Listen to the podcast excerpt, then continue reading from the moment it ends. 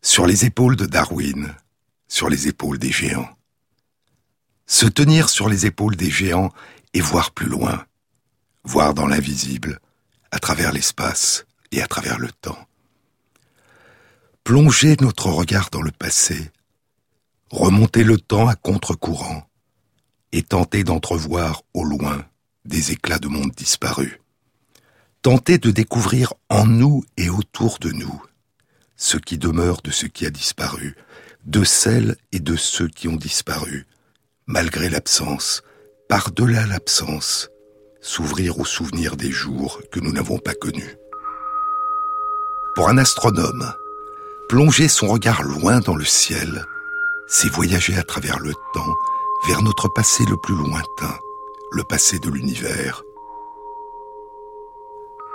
une étoile que nous voyons briller aujourd'hui dans la nuit peut avoir disparu longtemps avant l'émergence de la vie sur notre planète, longtemps avant l'émergence de notre Terre et de notre Soleil.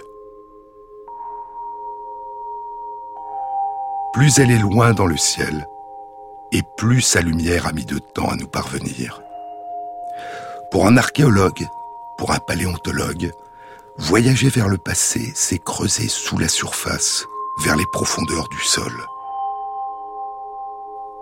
Tenter de remonter le cours du temps, même quand aucun vestige n'est visible, dans les profondeurs de la glace, et faire surgir à la lumière des profondeurs de la glace des éclats de monde disparus. Forer dans la glace qui recouvre le sol, et y découvrir la trace invisible d'un lointain passé, à partir de ce qu'il y a à la fois de plus universel, de plus singulier et de plus microscopique, comme fossile identifiable dans tous les êtres vivants. À partir des fragments d'une molécule de quelques millionièmes de millimètres, de quelques milliardièmes de mètres, de quelques nanomètres d'épaisseur, à partir de l'ADN, de l'ADN ancien, de l'ADN fossile, Souvenez-vous, je vous en ai déjà parlé. En 2007, Eske Villerslev du Muséum d'histoire naturelle de Copenhague au Danemark et ses collègues publiaient dans Science la découverte de fossiles invisibles d'ADN dans les profondeurs de l'énorme couche de glace qui recouvre le sud du Groenland. Dans des carottes de glace prélevées par le projet de recherche climatique Noyau de glace du Groenland, à 2000 mètres de profondeur. Les chercheurs avaient amplifié et analysé l'ADN, et cet ADN témoignait de la présence ancienne, très ancienne, d'une forêt. Il y a plus de 450 000 ans, sur les sols des hauts plateaux de 1000 mètres d'altitude du sud du Groenland, que recouvrent aujourd'hui plus de 2000 mètres de glace, il y avait une forêt boréale. Une forêt très différente de celle du Groenland d'aujourd'hui une forêt d'ifs, d'aulnes, de pins et d'épicéas, avec de nombreuses espèces d'herbes, où volaient des papillons et des scarabées. Une forêt dont les traces invisibles dormaient depuis longtemps, préservées dans la glace. Environ 10% de la surface de la Terre est aujourd'hui recouverte d'épaisses couches de glace et de glaciers. Et ces archives contiennent d'innombrables autres traces invisibles de mondes aujourd'hui disparus. Des traces d'un passé très lointain ou d'un passé beaucoup plus proche de nous. Il y a des molécules et des éléments chimiques qui se sont élevés dans les airs sous forme d'aérosols et de poussière, puis ont voyagé à travers le ciel poussés par les vents, parfois sur de formidables distances, avant de survoler les glaces du Groenland. Là, sous l'effet du froid, ces aérosols et ces poussières ont été intégrés dans des cristaux de neige, des flocons de neige ou dans du grésil et sont tombés sur le Groenland et ont été intégrés à la glace. Et recouverts de nouvelles couches de neige et de grésil, au fil des ans puis des siècles, ces molécules et ces éléments chimiques se sont retrouvés progressivement à des profondeurs de plus en plus grandes sous la surface. Ces éléments chimiques piégés dans la glace sont les témoins des climats anciens, des anciennes éruptions volcaniques et des modifications de l'environnement causées depuis longtemps par les humains. Aujourd'hui, les méthodes d'analyse modernes permettent d'en déceler des traces infimes. Il y a moins de trois semaines, le 14 mai 2018, une étude était publiée dans les comptes rendus de l'Académie des sciences des États-Unis. Elle était animée par Joseph McConnell, de la division des sciences hydrologiques de l'Institut du désert à Reno, dans l'État du Nevada aux États-Unis, et l'étude impliquait huit autres chercheurs de la faculté des études classiques et de la faculté d'archéologie de l'Université d'Oxford en Grande-Bretagne, du département de recherche sur l'atmosphère et le climat de l'Institut norvégien de recherche sur l'air, et du Centre d'études de la glace et du climat de l'Université de Copenhague, au Danemark. Les chercheurs avaient exploré une succession continue de carottes de glace dont la longueur totale était de 423 mètres. Cette glace avait été prélevée en 1998 entre 582 mètres et 159 mètres de profondeur dans le cadre des archives du North Greenland Ice Core Project, le projet carotte de glace du nord du Groenland. 423 mètres continus de glace, un pan d'espace qui correspond à une épaisseur de temps, une longueur qui correspond à une durée continue de 1900 ans. Entre il y a 3100 ans et il y a 1200 ans, ou dit autrement, entre l'an 1100 avant notre ère et l'an 800 de notre ère, entre la fin de l'âge de fer en Europe et le règne de Charlemagne au Moyen Âge. Les chercheurs avaient recherché et quantifié dans la glace, à partir de différents prélèvements, la présence de 30 éléments chimiques, dont du plomb, du bismuth, du thallium, des sels marins, du sodium, des sels de magnésium et de chlore, des molécules organiques provenant de la mer, du soufre provenant des éruptions volcaniques et des poussières venues des sols, du calcium et du cérium. La réalisation de micro-prélèvements et l'utilisation de plusieurs techniques dont la spectrométrie de masse ont permis d'analyser des tranches virtuelles correspondant chacune à une quinzaine de millimètres. En tout, plus de 25 000 tranches consécutives au long de 423 mètres c'est-à-dire une dizaine de tranches par année au long de 1900 ans. Et les chercheurs ont centré cette étude sur la teneur en plomb de la glace. Avec les techniques qu'ils ont utilisées, la limite de détection du plomb est de l'ordre d'un centième de picogramme par gramme de glace. Pour vous faire une idée de ces ordres de grandeur, un picogramme correspond à un millième de nanogramme, c'est-à-dire un millième de milliardième de gramme. La limite de détection était donc d'un cent millième de milliardième de gramme.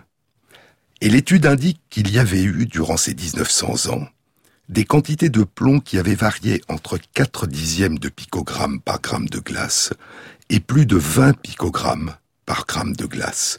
C'est-à-dire que ces concentrations infimes de plomb avait varié au cours de ces 1900 ans d'un facteur de plus de 50. Et les chercheurs ont découvert que ces variations conservées dans les archives des glaces du Groenland reflétaient avec une précision remarquable certains des épisodes marquants de l'histoire européenne au cours de ces 1900 ans. L'analyse commence à 582 mètres de profondeur sous la surface, une profondeur qui correspond à il y a environ 3100 ans. Et l'histoire dont la trace est aujourd'hui inscrite dans la glace du Groenland commence un siècle plus tard, il y a environ 3000 ans, au sud de l'Espagne, en Andalousie, sur les rives de l'océan Atlantique, sur la côte du golfe de Cadiz, au sud de l'embouchure du fleuve Guadalquivir, aux environs de l'antique cité de Gadir, aujourd'hui la ville de Cadiz. Des colonnes de fumée montent du sol, jour après jour. Parfois le vent se lève et emporte la fumée au loin. Les nouveaux arrivants sont venus des côtes du Levant, le Liban actuel, de la Phénicie. Ce sont des marchands venus de Tyr, de Byblos, de Sidon. Les Phéniciens ont établi des comptoirs sur tout le pourtour de la Méditerranée, jusqu'en Espagne, à plus de 3000 km de distance à vol d'oiseau de leur pays. Ils ont noué des relations avec les anciens habitants de la région, les habitants de Tartessos, une cité mythique dont on n'a pas retrouvé la trace, et qui pourrait être la ville que les Phéniciens puis les Romains ont appelée Onoba, l'actuelle ville portuaire de Huelva, à l'embouchure des fleuves Odiel et Rio Tinto, le fleuve rouge, à une centaine de kilomètres au nord-ouest de Cadiz. Les Phéniciens utilisaient déjà, il y a un peu plus de 3000 ans, une écriture alphabétique qui ne désignait que les consonnes et que les Grecs adopteront en la modifiant entre il y a 2800 et 2600 ans. Un alphabet grec qui permettra de prononcer non seulement toutes les consonnes, mais aussi toutes les voyelles de la langue grecque. Un alphabet de 24 lettres, d'alpha à oméga, 24, comme le nombre de chants de l'Iliade et comme le nombre de chants de l'Odyssée, qui étaient désignés chacun par une des lettres de l'alphabet, du chant alpha que nous appelons aujourd'hui le chant 1 au chant oméga que nous appelons aujourd'hui le chant 24. Le Rio Tinto dans la Sierra Moreno, la chaîne des montagnes brunes ou noires, prend sa source à l'est du golfe de Cadiz, dans la ceinture de pyrite espagnole. La pyrite, c'est du sulfure de fer, du disulfure de fer, déposé par de très anciennes activités volcaniques. Le nom dérive du grec, pierre de feu, parce qu'elle produit des étincelles quand on la frappe contre de l'acier. Et le Rio Tinto, le fleuve rouge, doit sa couleur rouge-orange à sa haute teneur en disulfure de fer, qui lui donne une grande acidité. C'est une région riche en sulfure de fer, en sulfure de cuivre, de plomb et d'argent. Et les rives du fleuve et la région alentour ont été exploitées depuis des millénaires pour en extraire le cuivre, le plomb, le zinc et l'argent. La fumée qui s'élève dans le ciel est celle des mines de plomb argentifères, les mines de galène, de sulfure de plomb et d'argent. Et ce sont les Phéniciens, ou peut-être les habitants de Tartessos avant eux, qui ont commencé à extraire à partir de ces mines de grandes quantités d'argent. L'argent était séparé du plomb par fusion, en portant le minerai à une température d'environ 1200 degrés Celsius pendant une dizaine d'heures dans de petits fours d'argile. Il y a 2800 ans, des Phéniciens venus de la cité de Tyr fondent sur les côtes du nord-est de la Tunisie une colonie qui deviendra la cité-État de Carthage. Ce qui est carthaginois se dit aussi punique, un mot qui dérive du grec phoenix, phénicien. Et à partir d'il y a 2600 ans, Carthage étendra son empire vers l'ouest, sur une partie des côtes de l'Algérie et du Maroc, sur les colonnes d'Hercule qui bordent le détroit de Gibraltar, le Djebel Moussa sur la côte du Maroc et le rocher de Gibraltar sur la côte de l'Espagne. Et Carthage étendra aussi son empire sur le sud de l'Espagne et dans les îles de la Méditerranée, sur une partie de la Sicile et sur la Sardaigne, la Corse et les îles Baléares. À partir d'il y a environ 2400 ans, les mines phéniciennes du sud de l'Espagne appartiennent à Carthage. Et la fumée monte dans le ciel à mesure que l'argent est séparé du plomb pour fabriquer la monnaie de Carthage. Carthage. C'était le titre que Flaubert avait pensé un temps donner à son deuxième livre publié, après Madame Bovary. Mais le livre s'intitulera Salambo.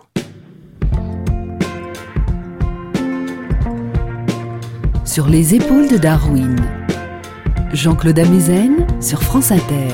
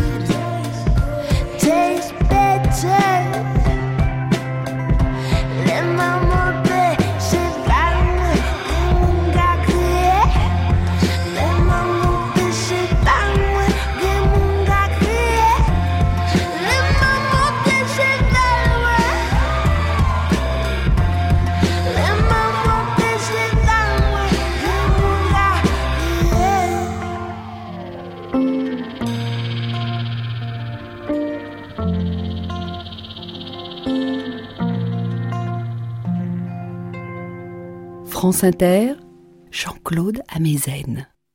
Flaubert voulait commencer son livre par un chapitre qui présentait au lecteur la cité-État de Carthage et en révélait les splendeurs et les mystères.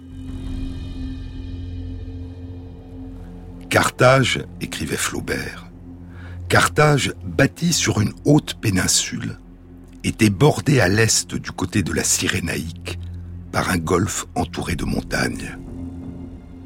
Au nord, du côté de la Sicile, la pleine mer battait sa falaise blanche, et au sud et à l'ouest, le lac de Tunis et le golfe d'Utique échancraient l'isthme droit qui la reliait à la terre ferme. Ainsi, posée au milieu des ondes, elle tournait le dos à la mer avec l'insolente sécurité d'un maître, tandis qu'elle regardait l'Afrique tout en face et allongeant vers elle son bras de terre, semblait la tenir attachée. Elle ne se laissait pas, comme Athènes et Alexandrie, apercevoir du large par le voyageur qui arrivait. Il fallait, après les écueils de son rivage, doubler le promontoire de Moloch, où flambait pendant la nuit un phare géant. Puis on suivait le bord d'un môle qui s'avançait dans les flots. Et enfin elle se découvrait, échelonnant ses maisons de pierre à six étages, toutes barbouillées de bitume. Les bois des temples faisaient des lacs de verdure dans cette grande masse sombre. Les places publiques la nivelaient par paliers inégaux et d'innombrables ruelles s'entrecroisant la coupaient du haut en bas. La colline de l'Acropole surgissait au milieu, portant sur sa plateforme supérieure une double enceinte quadrangulaire bordée de cyprès pyramidaux.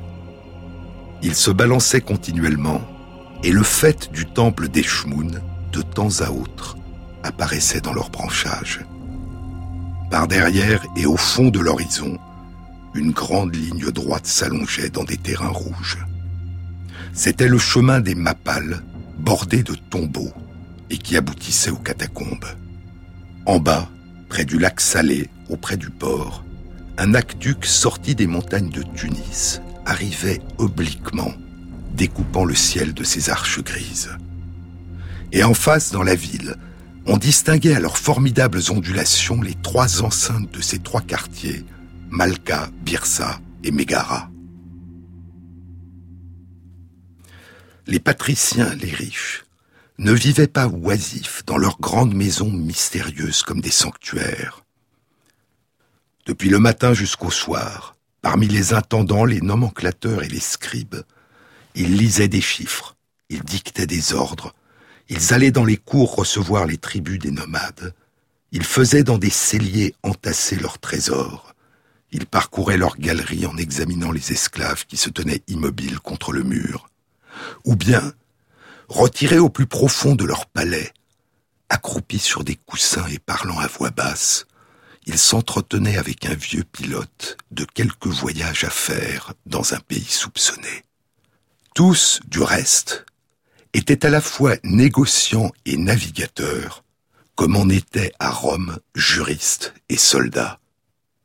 Et cette habitude des voyages et du trafic les rendait plus âpres que l'éperon de leur galère. Carthage ne cherchait point à conquérir des peuples, mais à faire partout des établissements. Sur le territoire punique, elle forçait à l'agriculture les anciennes tribus des nomades, car pour les rendre moins dangereuses, Carthage les avait attachées à la terre, et l'on croyait maintenant n'avoir plus rien à craindre.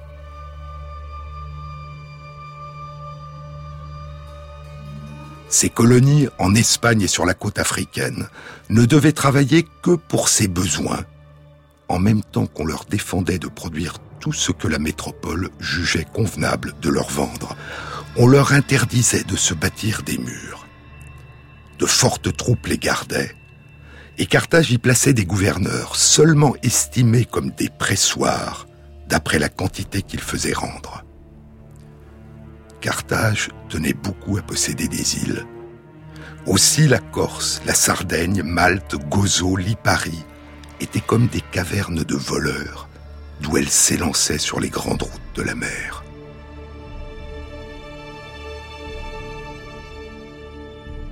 Il lui fallait des soldats. Elle en achetait aux barbares.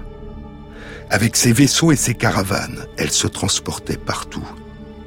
Elle allait chercher de l'argent dans l'Espagne, de l'or dans l'Arabie, du plomb dans la Sardaigne, du fer dans l'île d'Elbe, de l'ambre chez les Sarmates et du vin et des mulets chez les Baléares.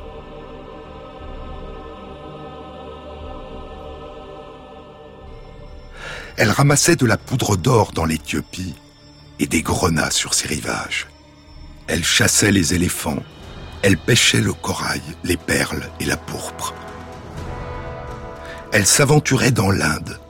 Elle avait des comptoirs sur le golfe Persique.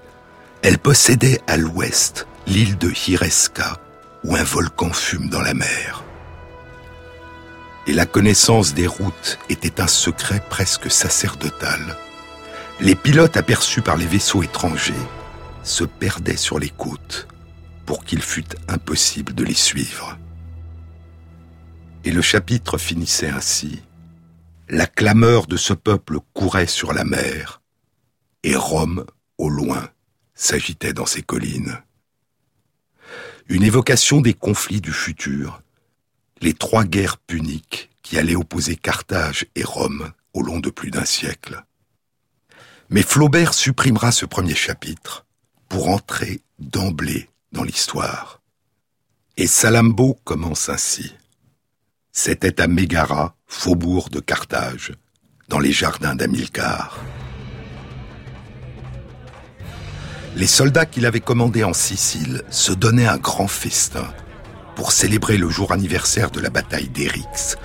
Et comme le maître était absent et qu'ils se trouvaient nombreux, ils mangeaient et ils buvaient en pleine liberté. Les capitaines portant des coturnes de bronze, s'était placé dans le chemin du milieu, sous un voile de pourpre à franges d'or qui s'étendait depuis le mur des écuries jusqu'à la première terrasse du palais. Des figuiers entouraient les cuisines.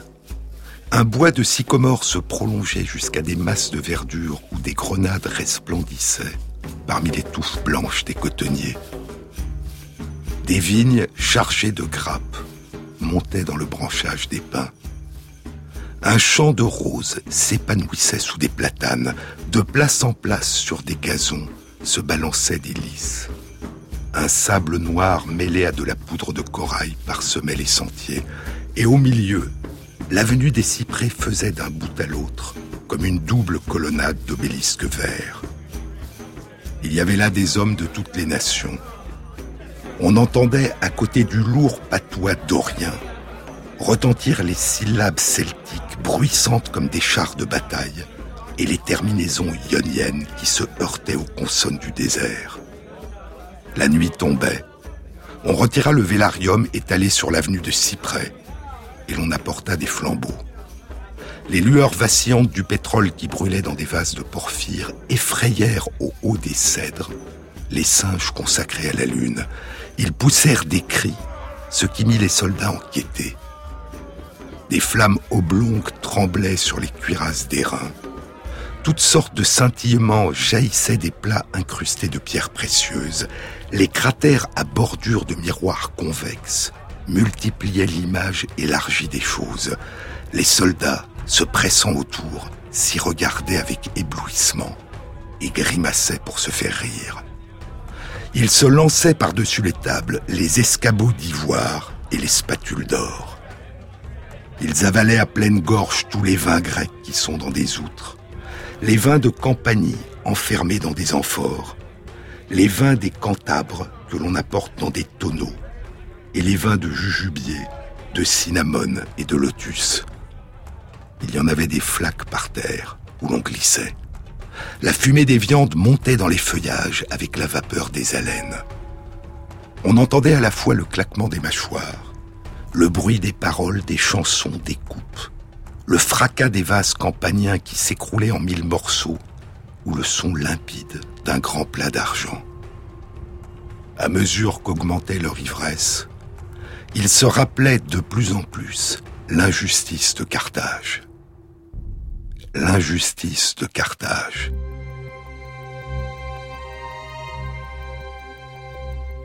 C'est il y a 2259 ans en l'an 241 avant notre ère. Cela fait quatre siècles que Carthage est entré en conflit avec la Grèce pour la possession du sud de l'Espagne et des îles de l'ouest de la Méditerranée, la Sicile, la Sardaigne, la Corse, les Baléares. Et il y aura trois guerres gréco-puniques, ou guerres siciliennes. La première commencera en l'an 480 avant notre ère. La seconde se déroulera par intermittence durant 70 ans, entre l'an 410 et l'an 340 avant notre ère. La troisième guerre gréco-punique durera huit ans, entre l'an 315 et l'an 307, et se terminera par la victoire de Carthage, qui conservera les territoires de la plus grande partie de la Sicile. Mais la victoire et le répit seront de courte durée. Une quarantaine d'années plus tard, Carthage faisait face à un tout autre ennemi, la République de Rome. Et en l'an 264 avant notre ère, Rome s'implante en Sicile et attaque Carthage. La première guerre punique dura 23 ans. Elle se termina en l'an 241 avant notre ère par la défaite de Carthage et par un traité de paix négocié par Amilcar Barca, Amilcar la Foudre, le commandant des armées de Carthage en Sicile. Carthage abandonne la Sicile à Rome et doit payer un lourd tribut. Carthage n'a pas une armée de citoyens, mais une armée de mercenaires. Et en l'an 241 avant notre ère, lorsque les troupes d'Amilcar reviennent à Carthage, commencera la guerre des mercenaires qui durera trois ans. La cause en était la demande par les mercenaires de la solde qu'on leur avait promise et que Carthage, endetté par son tribut, avait des réticences à leur régler. Telle est l'injustice de Carthage sur laquelle s'ouvre Salambo. Les mercenaires accepteront de quitter Carthage avec la promesse qu'on leur paiera leur solde. Ils s'installeront à Tunis. Puis, n'obtenant pas ce qu'on leur a promis, ils décideront de marcher sur Carthage.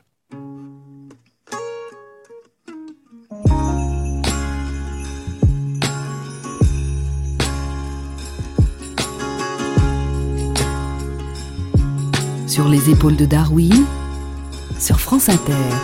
Don't wanna get ahead of myself, feeling things I've never felt. It's kind of hard for me to explain her personality and everything. Brings me to my knees, oh, she shines me up like gold on my arm. I wanna take it slow, but it's so hard. I love to see her face in daylight. It's more than just our bodies at night. But she's really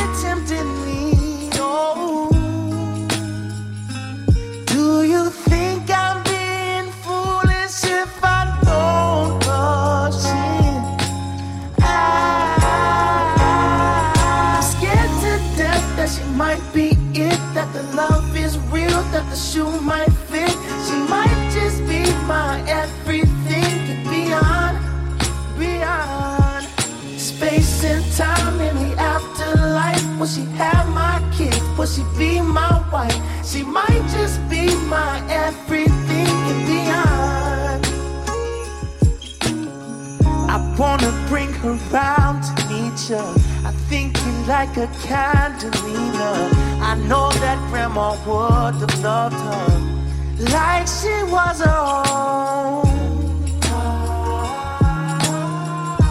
She makes me feel at home.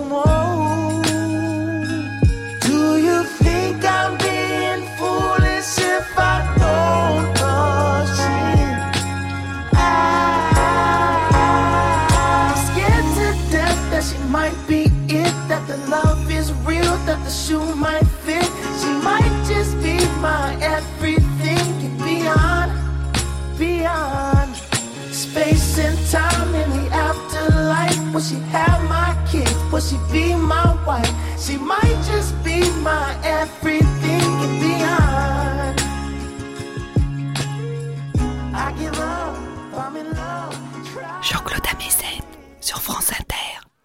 Le thème de Salambo, le thème du grand roman de Flaubert, c'est la guerre des mercenaires. La guerre entre les mercenaires et Carthage. Et ce n'est qu'au chapitre 7 de Salambo qu'apparaît Hamilcar, revenant à Carthage alors que les mercenaires menacent sa ville. L'annonciateur des lunes, qui veillait toutes les nuits au haut du temple d'Eshmoun pour signaler avec sa trompette les agitations de l'astre, aperçut un matin du côté de l'Occident quelque chose de semblable à un oiseau, frôlant de ses longues ailes la surface de la mer. C'était un navire à trois rangs de rames. Il y avait à la proue un cheval sculpté. Le soleil se levait. L'annonciateur des lunes mit sa main devant les yeux. Puis saisissant à plein bras son clairon, il poussa sur Carthage un grand cri d'airain. De toutes les maisons, des gens sortirent. On ne voulait pas en croire les paroles. On se disputait, le môle était couvert de peuple. Enfin, on reconnut la trirème d'Amilcar. Elle s'avançait d'une façon orgueilleuse et farouche, l'antenne toute droite, la voile bombée dans la longueur du mât, en fendant l'écume autour d'elle. Ces gigantesques avirons battaient l'eau en cadence. De temps à autre, l'extrémité de sa quille, comme un soc de charrue, apparaissait. Et sous l'éperon qui terminait la proue, le cheval à tête d'ivoire, en dressant ses deux pieds, semblait courir sur les plaines de la mer. Autour du promontoire, comme le vent avait cessé, la voile tomba, et l'on aperçut auprès du pilote un homme debout, tête nue. C'était lui, le suffète Hamilcar. Il portait autour des flancs des lames de fer qui reluisaient. Un manteau rouge s'attachant à ses épaules laissait voir ses bras. Deux perles très longues pendaient à ses oreilles, et il baissait sur sa poitrine sa barbe noire, touchue.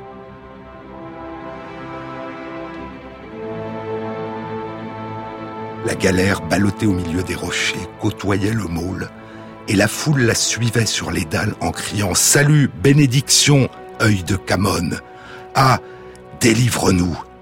Ils veulent te faire mourir, prends garde à toi, Barca. Il ne répondait pas, comme si la clameur des océans et des batailles l'eût complètement assourdi. Mais quand il fut sous l'escalier qui descendait de l'acropole, Hamilcar releva la tête et les bras croisés, il regarda le temple d'Eshmoun. Sa vue monta plus haut encore dans le grand ciel pur, d'une voix âpre, il cria un ordre à ses matelots. La trirème bondit. Elle érafla l'idole établie à l'angle du môle pour arrêter les tempêtes. Et dans le port marchand, plein d'éclats de bois et d'écorces de fruits, elle refoulait, éventrait les autres navires amarrés à des pieux et finissant par des mâchoires de crocodile. L'eau était si limpide que l'on apercevait le fond pavé de cailloux blancs. Hamilcar accoste.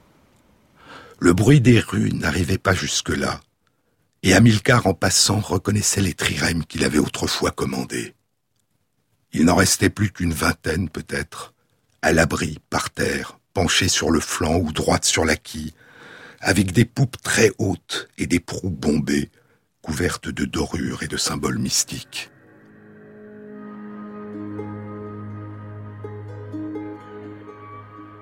Les chimères avaient perdu leurs ailes, les dieux Pathèques leurs bras, les taureaux leurs cornes d'argent, et toutes à moitié dépeintes, inertes, pourries, mais pleines d'histoire et exhalant encore la senteur des voyages, comme des soldats mutilés qui revoient leur maître, elles semblaient lui dire ⁇ C'est nous, c'est nous, et toi aussi, tu es vaincu ⁇ Il entre dans sa demeure, la maison amirale le suffète s'avança dans les appartements déserts. À chaque pas, il retrouvait des armures, des meubles, des objets connus qui l'étonnaient cependant. Et même sous le vestibule, il y avait encore dans une cassolette la cendre des parfums allumés au départ pour conjurer Melkart. Ce n'était pas ainsi qu'il espérait revenir. Tout ce qu'il avait fait, tout ce qu'il avait vu se déroula dans sa mémoire les assauts, les incendies, les légions, les tempêtes, Drépanum, Syracuse, Lilybé, le mont Etna, le plateau d'Erix, cinq ans de bataille, jusqu'au jour funeste où, déposant les armes, on avait perdu la Sicile. Puis il renvoyait des bois de citronniers, des pasteurs avec des chèvres sur des montagnes grises, et son cœur bondissait à l'imagination d'une autre Carthage, établie là-bas. Ses projets, ses souvenirs bourdonnaient dans sa tête encore étourdie par le tangage du vaisseau.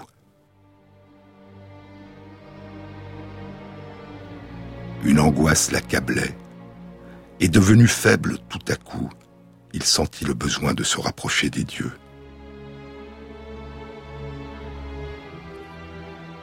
Alors commence la guerre des mercenaires. Une guerre terrible qui durera trois ans et qui se conclura en l'an 238 par la victoire de Carthage, la victoire d'Amilcar Barca. Salambo, qui donne son titre au livre, n'est pas un personnage historique. Elle a été inventée par Flaubert, qui en a fait la fille d'Amilcar, dédiée à la déesse Tanit, la déesse de la lune.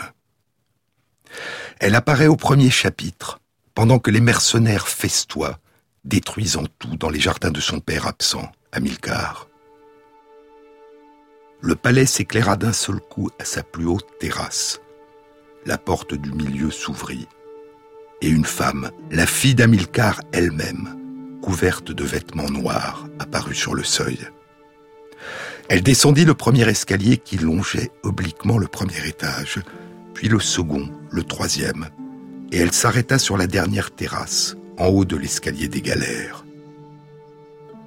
Immobile et la tête basse, elle regardait les soldats. Sa chevelure, poudrée d'un sable violet et réunie en forme de tour selon la mode des vierges cananéennes, la faisait paraître plus grande. Des tresses de perles attachées à ses tempes descendaient jusqu'au coin de sa bouche, rose comme une grenade entr'ouverte. Il y avait sur sa poitrine un assemblage de pierres lumineuses, imitant par leur bigarrure les écailles d'une murène. Ses bras garnis de diamants sortaient nus de sa tunique sans manches, étoilés de fleurs rouges sur un fond tout noir. Et son grand manteau de pourpre sombre, taillé dans une étoffe inconnue, traînait derrière elle, faisant à chacun de ses pas comme une large vague qui la suivait.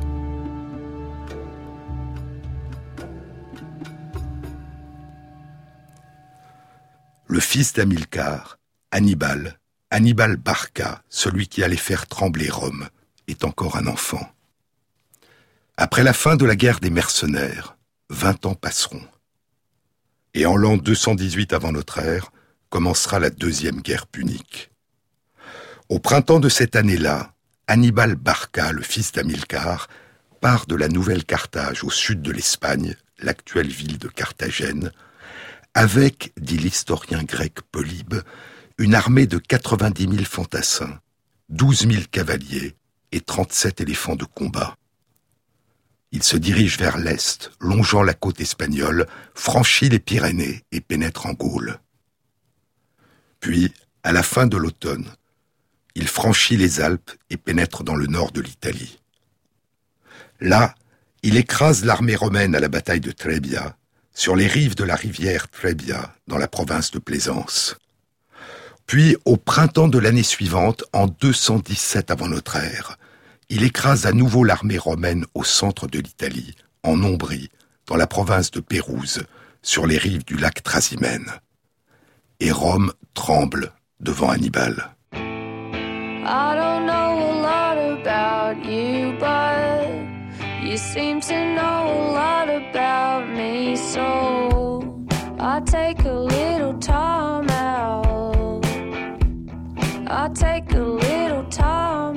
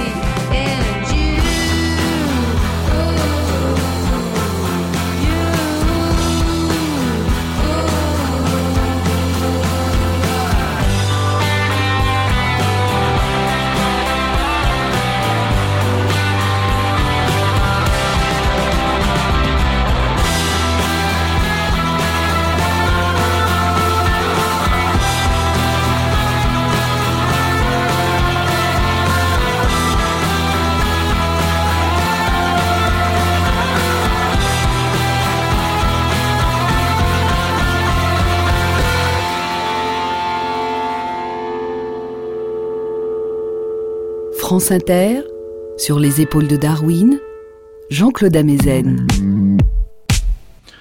Hannibal, dit Plutarque dans les vies parallèles, Hannibal envahit l'Italie et remporta sa première victoire sur les bords de la Trébie. Des présages apparurent, les uns familiers aux Romains, d'autres totalement extraordinaires et surnaturels. On disait par exemple que les boucliers avaient sué du sang, qu'on avait moissonné près d'Antium des épis de blé ensanglantés, que de la voûte céleste étaient tombées des pierres enflammées et brûlantes, qu'on avait vu le ciel s'entr'ouvrir au-dessus des Faléries et qu'il en était descendu de nombreuses tablettes qui s'étaient dispersées en tous sens et dont l'une portait bien lisible l'inscription suivante. Mars, le dieu de la guerre, agite ses armes.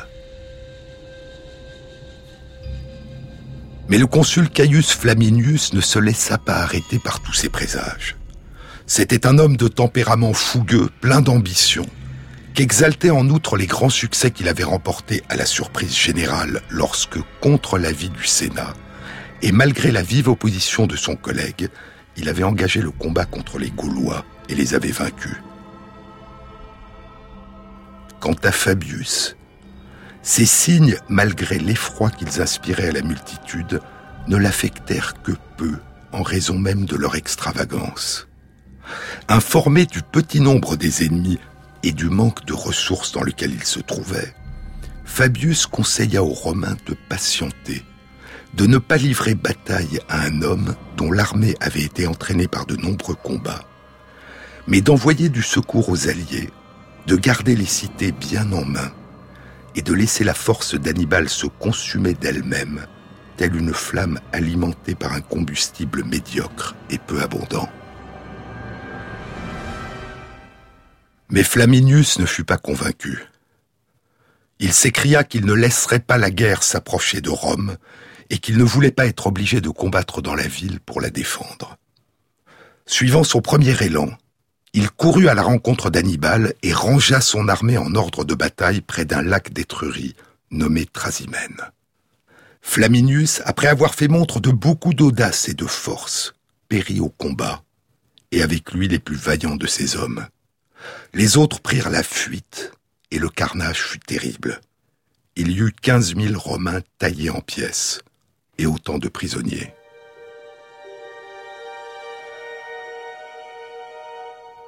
Dès que le prêteur Pompinus apprit la situation, il convoqua une assemblée du peuple et sans détour ni déguisement, il dit simplement Romains, nous avons été vaincus dans une grande bataille. Notre armée est anéantie et le consul Flaminius est mort. Vous devez donc penser maintenant aux moyens d'assurer votre salut et votre sécurité. Ces mots tombèrent sur la foule immense, comme le vent s'abat sur la mer, et ils jetèrent le trouble sur la cité. Devant un tel choc, dit Plutarque, plus aucun calcul n'était plus possible. Les armées d'Hannibal occuperont l'Italie durant 14 ans, sans jamais réussir à prendre Rome. Et pendant qu'Hannibal tente de vaincre Rome sur son territoire, les Romains vont porter la guerre en Sicile et en Espagne.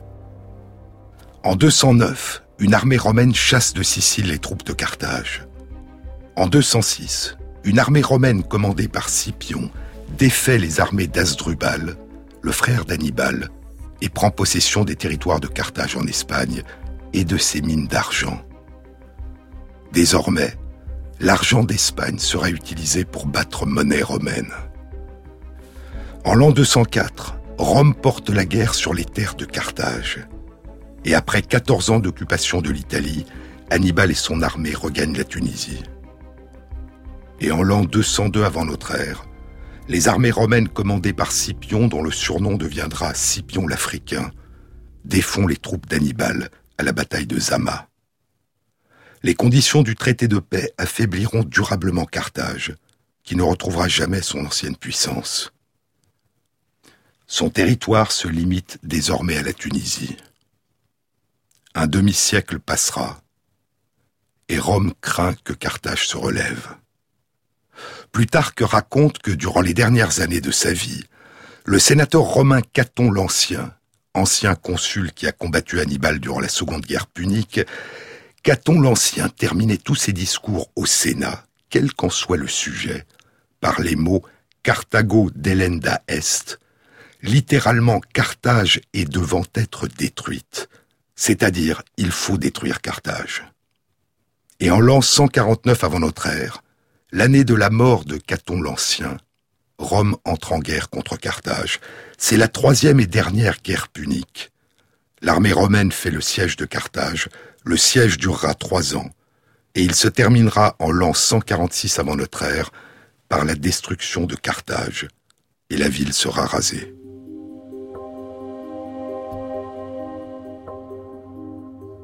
Très loin de là, à près de 5000 kilomètres au nord-ouest de Carthage, Indifférente au fracas des armes et aux années de paix, la glace du Groenland avait inscrit en elle les traces des succès et des défaites de Carthage. Entre 261 et 241 avant notre ère, durant la première guerre punique, la quantité de plomb dans la glace diminue fortement, témoignant de l'arrêt d'activité des mines d'argent. Puis la quantité de plomb dans la glace remonte, quand Carthage reprend la production des pièces d'argent pour reconstituer son armée de mercenaires. La quantité de plomb dans la glace diminue à nouveau à partir de l'an 218, quand commence la deuxième guerre punique, quand Hannibal envahit l'Italie. Mais la quantité de plomb dans la glace augmente à nouveau avant la fin de la guerre, à partir de l'année 206, quand les Romains prennent possession de l'Espagne et de ses mines d'argent et que commence en Espagne la production de la monnaie romaine. Puis les variations des quantités de plomb dans la glace du Groenland commenceront à scander les épisodes les plus marquants de l'histoire de la République de Rome, son expansion, ses crises et ses guerres, puis l'avènement de l'Empire romain, son extraordinaire expansion, puis son déclin. Mais comment est-il possible d'estimer la provenance des traces de plomb qui voyage dans l'atmosphère au long de milliers de kilomètres avant de tomber dans des flocons de neige sur le Groenland et de s'incorporer à son manteau de glace? Et comment est-il possible de déterminer des dates aussi précises au long de ces carottes de glace contiguës qui constituent au total une longueur continue de 423 mètres et qui correspondent à une durée continue de 1900 ans?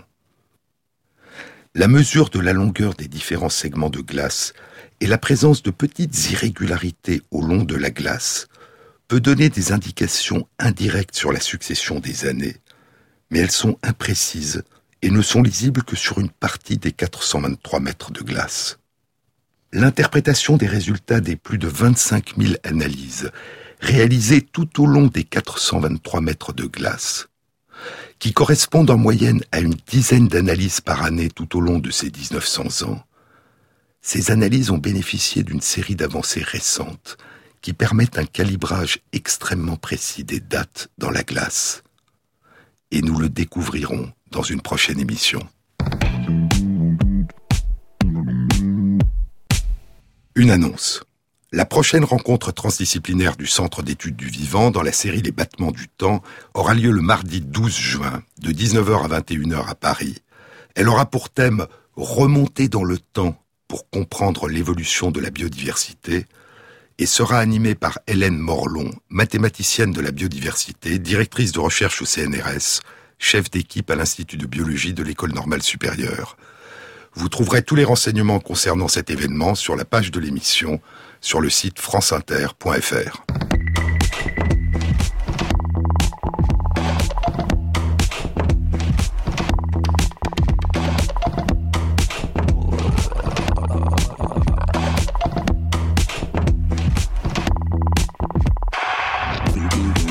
Cette émission a été réalisée par Christophe Imbert avec à la prise de son Vince Godard, au mixage Benjamin Orgeret et Jean-Baptiste Audibert pour le choix des chansons. Et merci à Christophe Magère qui intègre sur la page de l'émission, sur le site franceinter.fr, les références aux articles scientifiques et aux livres dont je vous ai parlé.